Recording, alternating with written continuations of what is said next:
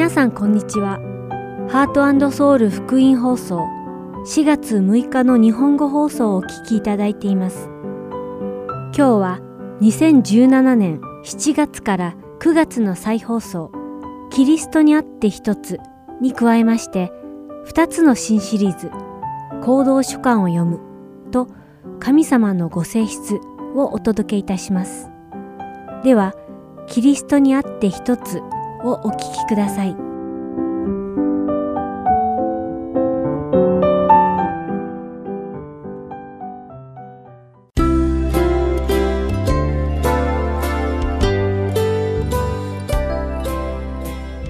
皆さんこんにちは。キリストにあって一つを担当させていただきます、ゆうこダイヤモンドです。このプログラムを通して私たちの信仰が強められ、イエス様との関係がより深いものになることを願っています。どうぞよろしくお付き合いください。先日、以前に食事の席で会ったことのある何人かの知り合いに久しぶりに会ったのですが、正直なところ、今回彼らに会うまで、彼らのことを教会に行ったことなんてないのだろうと思っていました。しかし話を聞いていくうちに、皆、過去に教会に行ったことがあるということでした。しかし、彼らは皆、何らかの理由で教会に行くのをやめてしまったというのです。個人的な理由はわかりませんでしたが、皆一様に、教会にがっかりさせられたということでした。このような話を聞くと、とても悲しい気持ちになります。さらに話を聞いていくうちに、一層悲しくなってしまいました。それは彼らがまるで心にポカリと開いた穴を埋めたいと思っているのに、どうやってその穴を埋められるのか、その方法を知らないように感じたからです。それは以前私がまだ神様を知らなかった頃に感じたことのある心の拠り所を求める渇望と自分が生きる意味を知りたいという上に似ていました。心に開いた穴。それは将来への不安が消えることなく、心を満たしてくれるものがなく、また何からも癒されることがない私たちを虚しくさせる心の穴のことです。私が彼らとの会話の中で思わずにいられなかったことがありました。それは神様なくしては私たちには希望すらないということでした。私たち一人一人が神様との交わりなくしては心の渇きを満たすことはできないということなのです。しかし、それでも私たち人間は自分で何とかしてその心の穴を埋めようと努力してしまうのです。私はその時、神様がエレミア書の2章、11節から13節で、イスラエルの民に言われた言葉を思い出しました。かつて神々を神々でないものに取り替えた国民があっただろうか。ところが、私の民は、その栄光を無益なものに取り替えた。天よ、このことに色を失え。おぞけ立て、干上がれ。主の蜜げ。私の民は二つの悪を行った。湧き水の泉である私を捨てて、多くの水ためを、水を溜めることのできない壊れた水ためを自分たちのために掘ったのだ。エレミアがイスラエルの民の中で暮らしていた当時、彼らが使っていた水ためは彼らの暮らしの中でとても重要な役割を担っていました。それらの水ためは考古学者たちによってイスラエル全土で数多く見つかっています。土を掘り、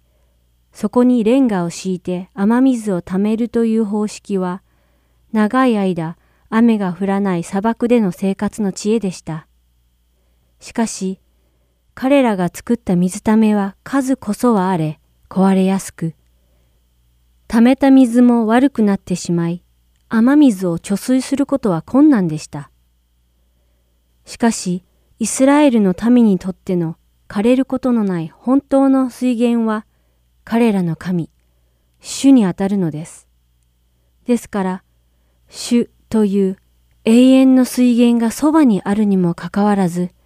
水を溜めることさえできない水溜めをたくさん掘るという行為は、とても馬鹿げて見えるのです。ですから、神様はイスラエルの民のことを、生ける水の源である神様を捨てて、水を溜めることのできない無用な水溜めを掘るとは、なんて愚かな民だ、とおっしゃったのです。しかし、この種の御言葉を注意深く聞いてみると、神様はイスラエルの神だけに語られているわけではありません。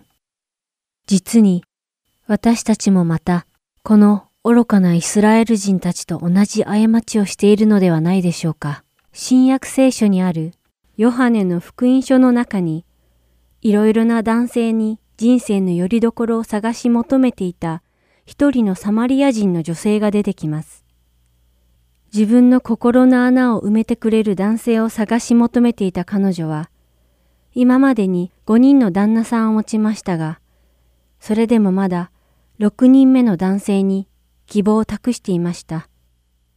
しかし、彼もまた彼女の心の渇きを満たしてはくれませんでした。彼女の心を満たしてくれるはずの男性は、毎回幻のように消え失せてしまい、彼女が求めた男性たちは、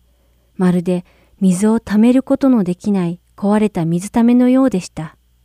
なぜなら、誰も彼女の心の渇きを満たすことができなかったからです。ヨハネはイエス様がユダヤからガラリアへ行かれる際、わざわざサマリアを通ってガラリアの地に行ったのは、このサマリアの女性に会うためだったと言っています。このサマリアという土地は、当時ユダヤ人たちが鬼門としていた場所で、避けてこそ通ることは滅多にありませんでした。イエス様は、この女性に会うために、この暑い砂漠地帯のサマリアを通られ、乾くことのない水の話を彼女に教えたのでした。それは、ヨハネの福音書4章14節に書かれています。しかし、私が与える水を飲む者は誰でも決して乾くことがありません。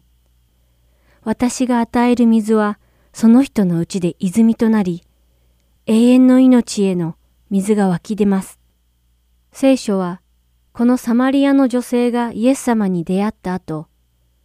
水桶を置いて町まで戻り、イエス様のことをメシアとして人々に伝えたと書かれています。それは、このサマリアの女性がイエス様に出会い、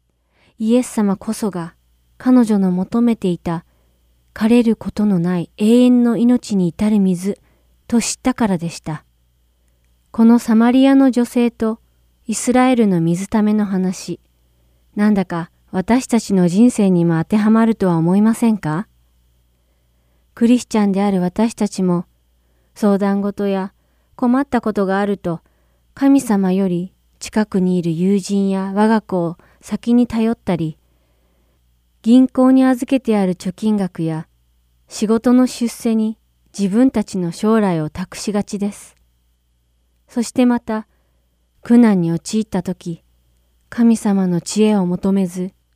自分の経験や知識、または他の人の知恵によって解決しようとすることがあります。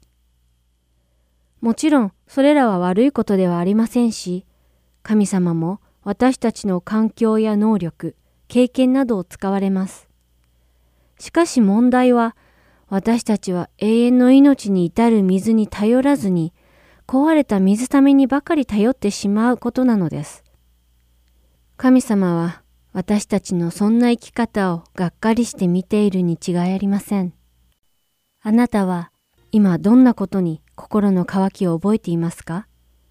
人生の苦難から逃れられる避難場所を探していますか？または寂しさを埋めるための愛を探していますか？悪魔は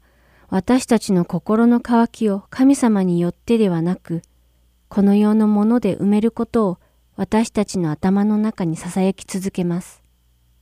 そして私たちが神様を探し求めることを邪魔しようと、私たちの心の渇きを自分で埋めさせようとします。もし私たちが神様を求めないのであれば、私たちの心はもっともっと乾いていくのです。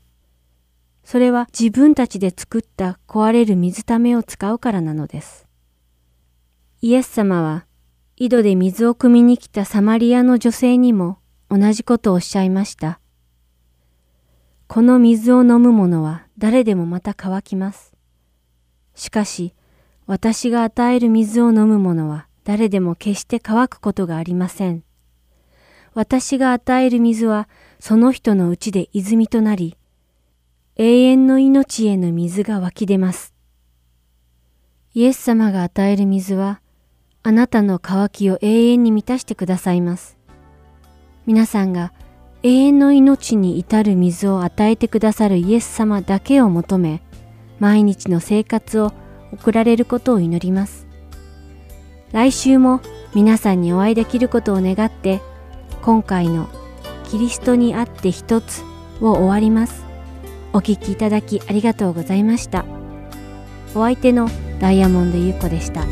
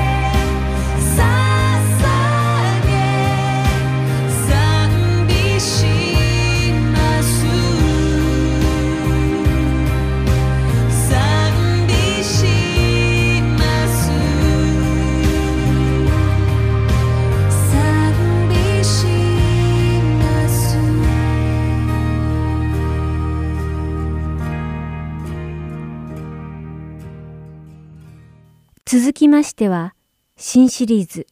行動書簡を読むをお聞きください。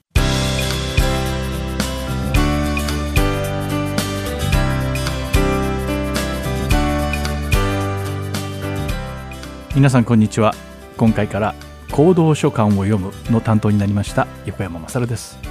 どうぞよろしくお願いします。それでは今日も皆さんと一緒に楽しく聖書を学んでいきましょう。さて皆さんもご存知のように聖書は全66巻の書から成り立っています。そしてそれぞれの巻は独自の視点で神様についての証言をしておりまた独自の形式で書かれています。例えば歴史を綴った歴史書と呼ばれるものや神様への賛美を綴った文学的なものまた知恵をことわざの中に散りばめたもの。さらに予言を収めたものもあります。このようにさまざまな形式の書を要している聖書ですが特に新約聖書において最も多く使われているのが行動書簡と呼ばれる手紙の形式なのです。新約聖書における行動書簡は初期のキリスト教会の長によって書かれローマ帝国全土に広まったキリスト教の教会や特定の個人に宛てられた手紙だとされています。長たちがしたためた行動書簡の目的はこれらの手紙を読んだ信者たちを勇気づけキリスト教の教義を守ってイエス・キリストと共に歩いていくことを手助けするためでした。またそれぞれの手紙は一人の読み手を想定して書かれているので2つと同じものをなく独自の内容が書かれています。もしその書簡が送り主と受取人だけが知っている事象について書かれていた場合第三者が読んでもその内容については理解できない場合が多くあります例えばある人が友人に先週の日曜日はすみませんでしたすべて私のせいですどうぞお許しくださいという手紙を送ったとしましょう。この場合、受取人にはその内容がはっきりと理解できますが、第三者には全く何のことかわからないのです。唯一そこから読み取れるのは先週の日曜日に送り主が何か謝らなくてはいけないようなことを受け取り人に対してしでかしてしまったということぐらいです。ですから第三者である私たちがこれらの行動書簡を読んでも当然その理解度には限度があるのですさらにその書簡が書かれた時代や文化についての知識がなければその内容はますます難解なものになってしまいますつまりこういった行動書簡を理解するためにはその書簡が書かれた当時の文化や時代背景を調べる必要があるということなのです。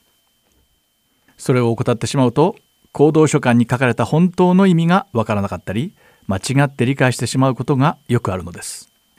実はかくいう私も以前まさにこの間違いを知らずに犯していました。そして幸運にも私が参加していた聖書の勉強会でその行動書簡の背景情報を学んだ時に初めてその手紙に書かれていた重要な側面を全く理解できずに見逃していたことに気づいたのです。私はその手紙が書かれた歴史的な背景を調べもせずに自分なりに勝手な解釈をしていたのです。そしてこのような間違いを犯しているのは残念なことに私だけではなかったのです。実に多くの人が2000年前に書かれた書簡を何の知識もなく事前の勉強もせずにただ読んで現代の常識で勝手な解釈をしてしまうという落とし穴に落ちてしまっているのです。そこでこういった間違いを避けるためにこのプログラムを作成しました。皆さんが行動書簡の書かれた背景を十分に理解し書簡を読む前にそれが書かれた意図をより明確に把握しさらには聖書とそこに書かれたメッセージをより深く理解できるようになることを真摯に願っています。さて私たちが聖書を読むときはこういった行動書簡が西暦1世紀に書かれたものだということをつい忘れてしまいがちです。今から約2000年前の世界では公的にも個人的にも現在と比べてコミュニケーションの手段が極めて限られていました。現代では誰もが携帯電話をポケットに入れて持ち歩きいつでもどこでも簡単に他人とのコミュニケーションができるようになりました。さらにインターネットを使えば特定の情報や大量の情報のやり取りなども実に簡単にできてしまいます。郵便や宅配のシステムも発達し地球の裏側の友達にだってほんの3日ほどで贈り物を届けることができます。しかし聖書が書かれた当時は遠方の人とコミュニケーションを取る方法は3つほどしかありませんでした。それはメッセンジャーを送るか自分でそこまで出向いていくかあるいは手紙を送るかでした。では行動書簡が書かれた当時2000年前に隆盛を誇ったローマ帝国では手紙のやり取りは簡単なことだったのでしょうか。ちょっと調べてみました。実は当時のローマ帝国というのは驚くほど発達した交通網を構築していたのです。同時代の近隣諸国に比べると発達し整備された道路は最も速い交通を可能にしていたと言われています。ローマ帝国がこのような高度な道路網を発達させた理由は帝国陸軍の移動を迅速にかつ効率的に行うためでした。約2000年経って第二次世界大戦後に大陸横断道路ができるまでこのローマ帝国が構築した道路網に匹敵するシステムはどこにも存在しなかったほどすごかったのです。このことを知ると全ての道はローマに通ずという有名なことわざができたのもうなずけますね。ではその道路網の詳細を見ていきましょう。当時のローマ帝国の道路は科学的に実に精緻に計算されて作られていました。舗装された道路の路面は雨水が道にたまるのも避けるために中央部分が少し盛り上がっておりさらに道路の両端には縁石が作られていました。平坦な面に作られた道路は狭いところでも約2.5メートルはあり通常の場合は約3メートルから3.5メートルもありました。また市街地への入り口の道路の幅は約9メートルから12メートルにも広がっているところもありました。このようにローマ帝国内に作られた道路は本当によくできていたためローマ市民の1日の平均歩行距離は 32km だったそうです。また帝国の配達便の1日の走行距離は最高で 80km にも達していました。要するに当時ローマ帝国内を旅行するための世界最高レベルの環境が整っていたのです。もちろん現代私たちが運転する自動車に乗った旅行とは比べ物にはなりませんがきれいに舗装された道を旅するのと未舗装の凸凹の砂利道では大きな違いがあったのです。これを踏まえて行動書簡である2通のテサロニケ人への手紙を考えてみましょう。この2通のテサロニケ人への手紙はパウロによってテサロニケの人々宛てに書かれています。パウロがこの書簡を書いたとされるコリントからテサロニケまで約 450km も離れています。もしメッセンジャーがゆっくり歩いたとしたらパウロの手紙が届くまでには15日ほどかかってしまいます。しかし早馬を使った配達便であれば約5日で届く計算になります。また当時のローマ帝国南部ではギリシャ語が最もよく使われており多くの人が共通語として話していました。この時期はクリスチャンに対する迫害こそありましたが交通の便が発達しかつ共通語が存在するという環境は福音を効果的に広めるための土壌が整ってきたことを意味しています。そしてこのような環境を整えてくださった神様は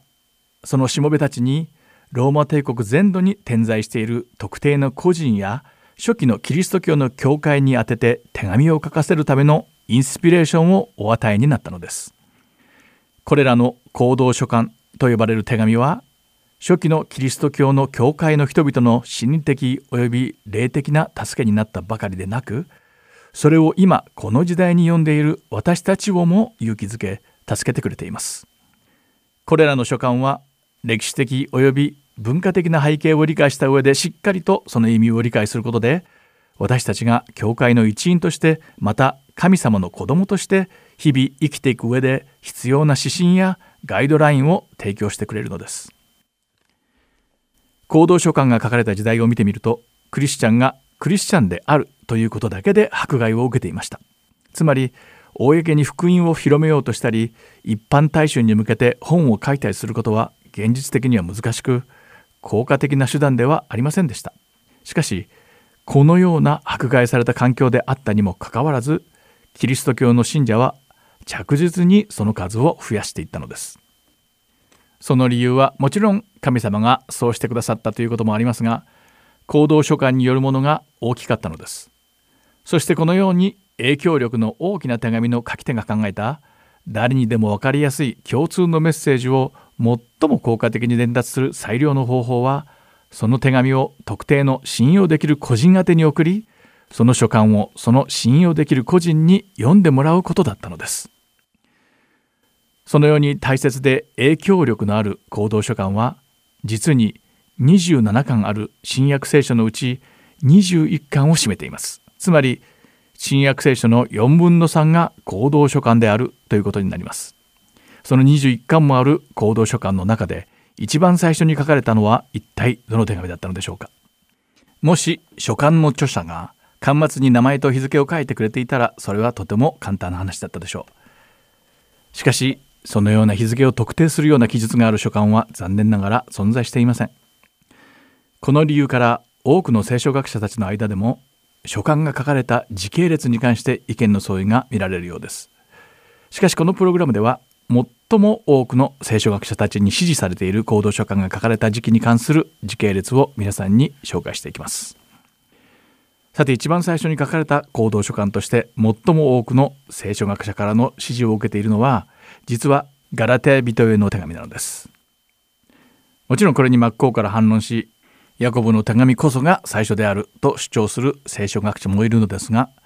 先ほども言ったように行動書簡の書かれた順序に関しては聖書学者たちの間で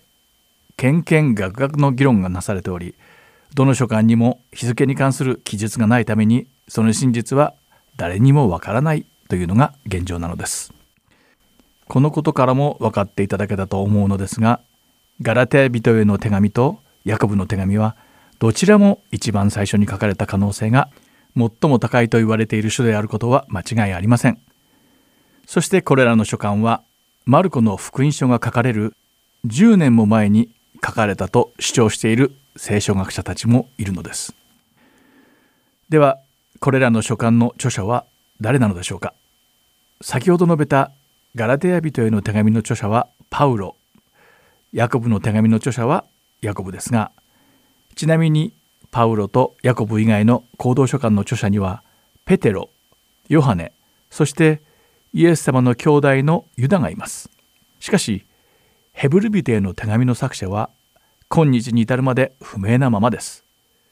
これらの行動書簡に関するさまざまな背景情報は私たちに当時の状況や起こっている事象をより意味を持ったものにしてくれます。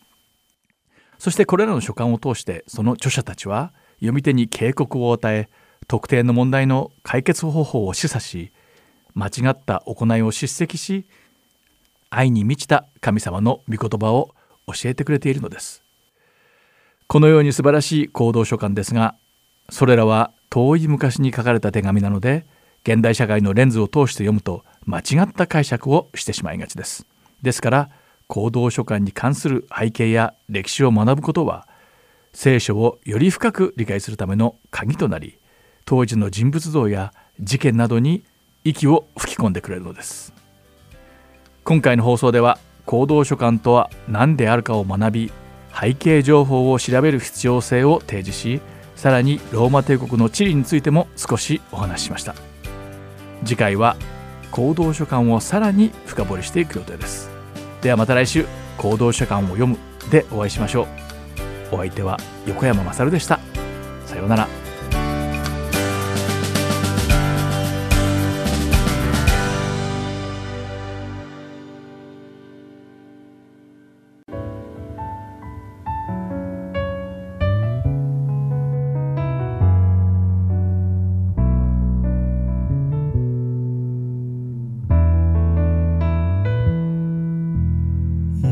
が愛したように。私たちも愛し合う。その愛の中で枝となる時多くの実を結ぶ。イエスが愛したように。私たちも愛し合う。人が友のため命を捨てる。ほどの愛はない。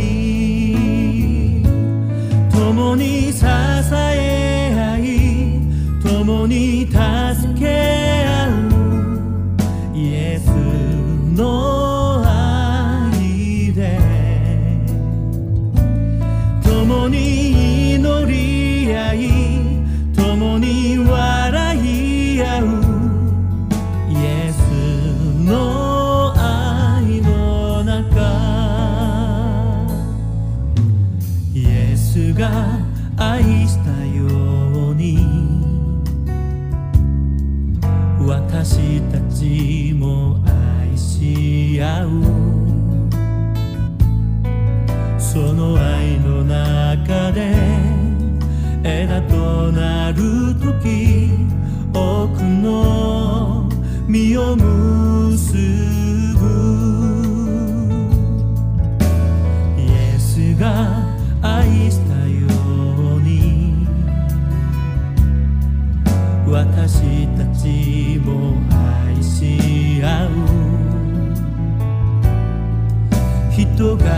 ものため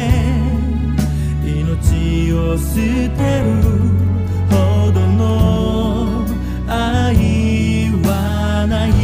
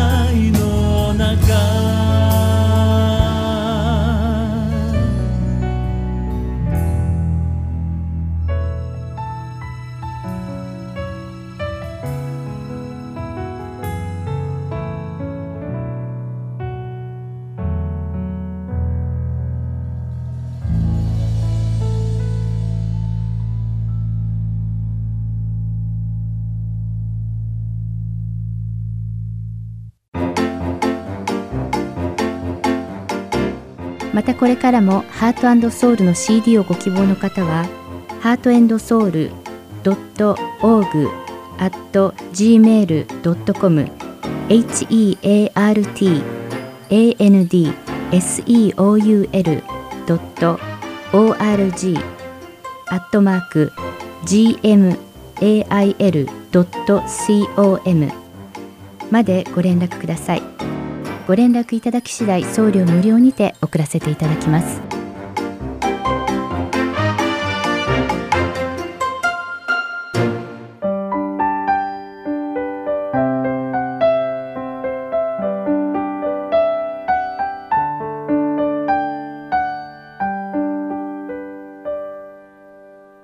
次は神様のご性質をお聞きください。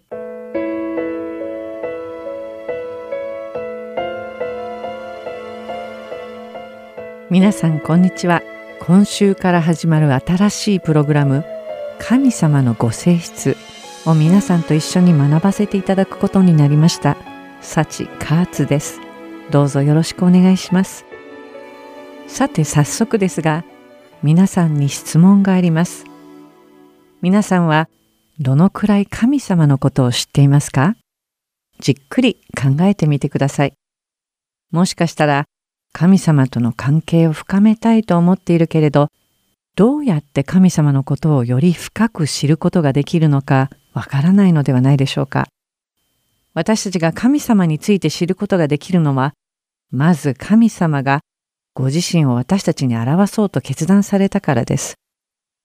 その方法は至るところに見受けられ、様々ですが、主に私たちの住む緻密に整えられた自然環境を通して、私たちに宿る良心や善悪の観念を通して、そして神様の啓示によって書かれた聖書の御言葉を通してご自身のことを私たちに表してくださるのです。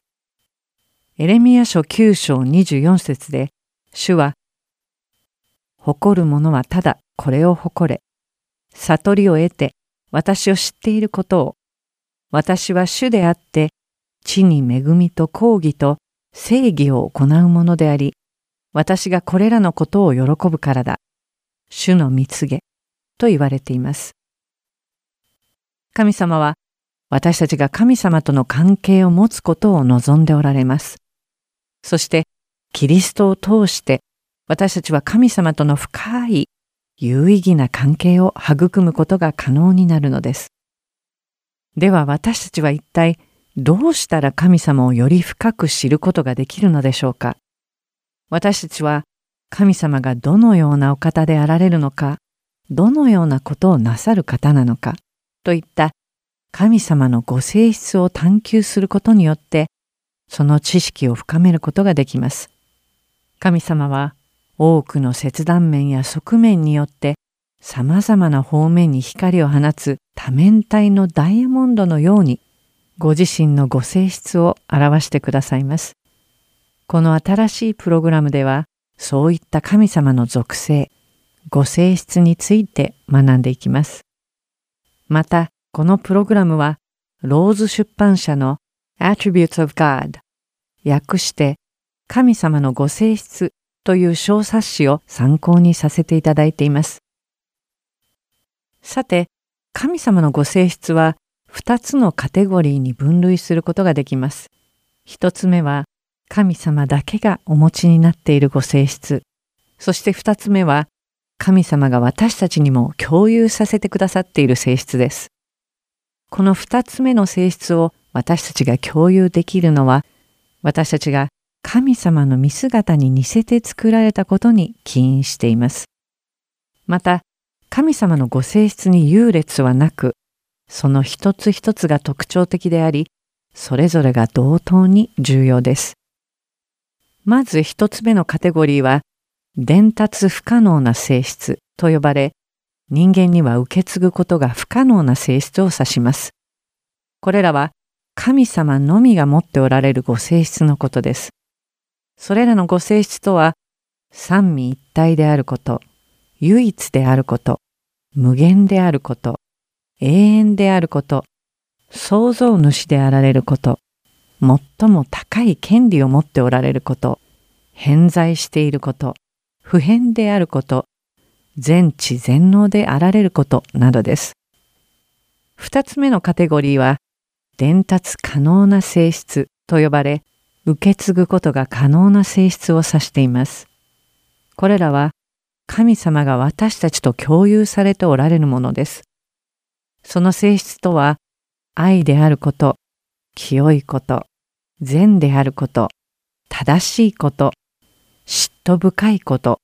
慈悲深いこと、忍耐強いこと、真実であること、そして霊であることなどです。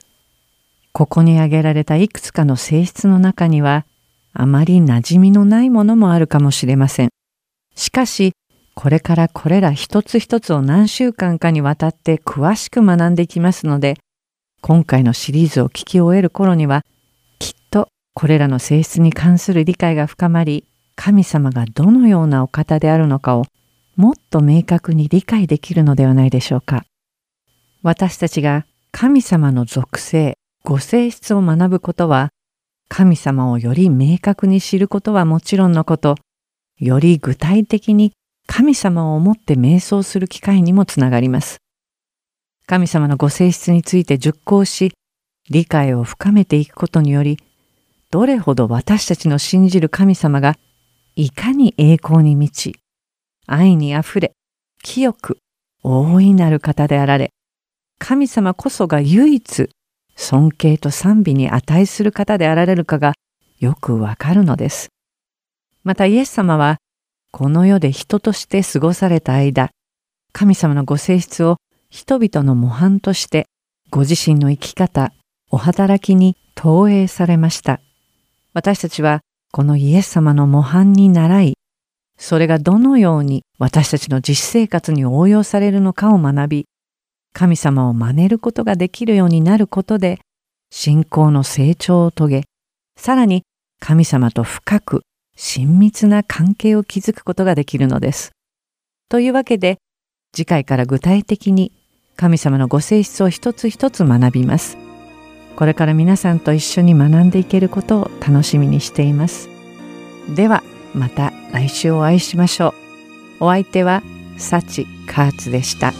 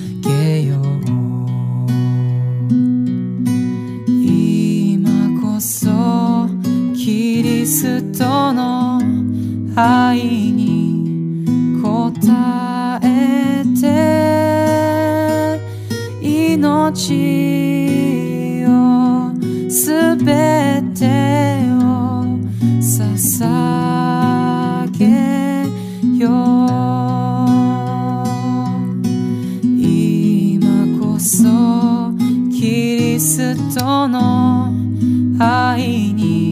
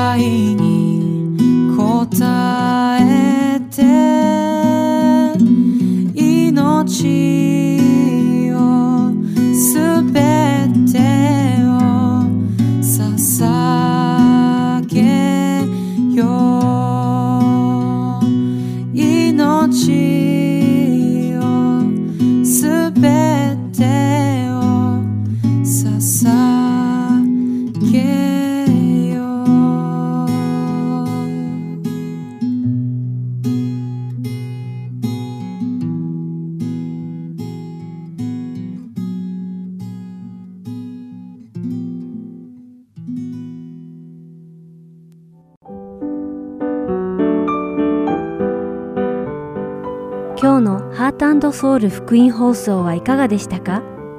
最後までお付き合いくださりありがとうございました。また来週お会いしましょう。